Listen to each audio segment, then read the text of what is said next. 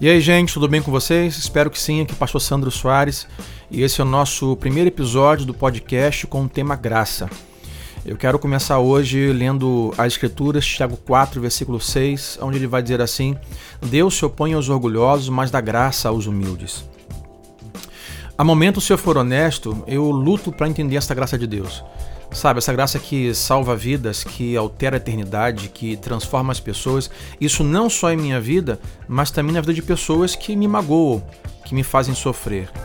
Eu acredito na graça de Deus, mas preciso confessar que nem sempre lembro disso de forma tão apaixonada, de forma tão completa como deveria. E eu tenho pelo menos um consolo, porque quando eu leio o Novo Testamento, parece que não estou sozinho. Eu encontrei cerca de uma dúzia de exemplos de vários escritores lembrando constantemente aos cristãos sobre a graça de Deus. E quando profundamente nós consideramos a graça de Deus, é, vamos entender que ela é, na verdade, ou parece ser boa demais para ser verdade. Isso revela que Deus é diferente de qualquer pessoa. Sabe, que Deus não é um falso Deus, não é simplesmente uma religião, mas quando as escrituras falam sobre a graça, é, estão tentando dizer esse atributo de Deus que é a santidade, o quão gracioso ele pode ser com frequência e constantemente. Ah, por muitas vezes eu lutei para me ver como pecador. Isso porque eu estava sempre propenso, como muitos pecadores, a me comparar com os outros pecadores ao invés de me comparar com Jesus Cristo. Além disso, estava sempre propenso a focar nas minhas boas qualidades, ignorar os meus pecados, os meus erros, minhas falhas ou coisas desse tipo. Mas é claro também que eu estava propenso a não permitir né, esse mesma, essa mesma licença para aqueles que pecavam contra mim. Então, como resultado, eu estava muito ciente da mancha nos olhos dos outros, mas não muito ciente das manchas dos meus próprios olhos.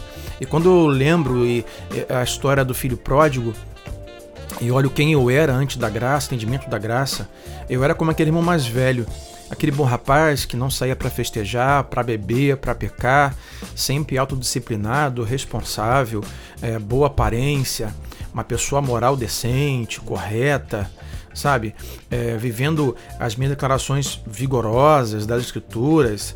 E quando eu olho a graça, eu vejo que não é bem assim que as coisas acontecem e que eu me vi de forma equivocada.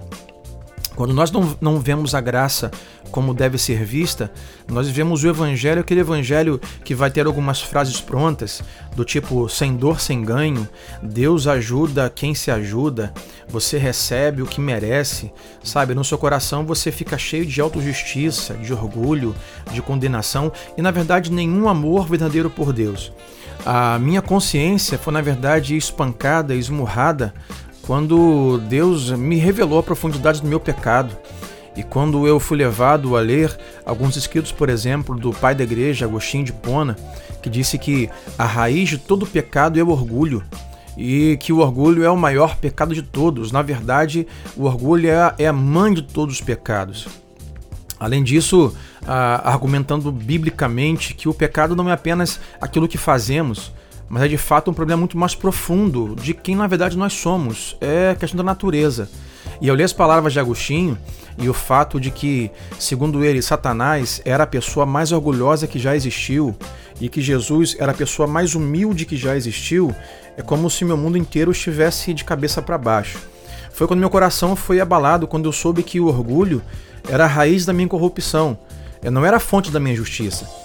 Eu simplesmente assumia que a boa vida que eu estava vivendo era adequada o suficiente para que Deus ficasse satisfeito comigo e me levasse para o céu quando minha boa vida fosse concluída.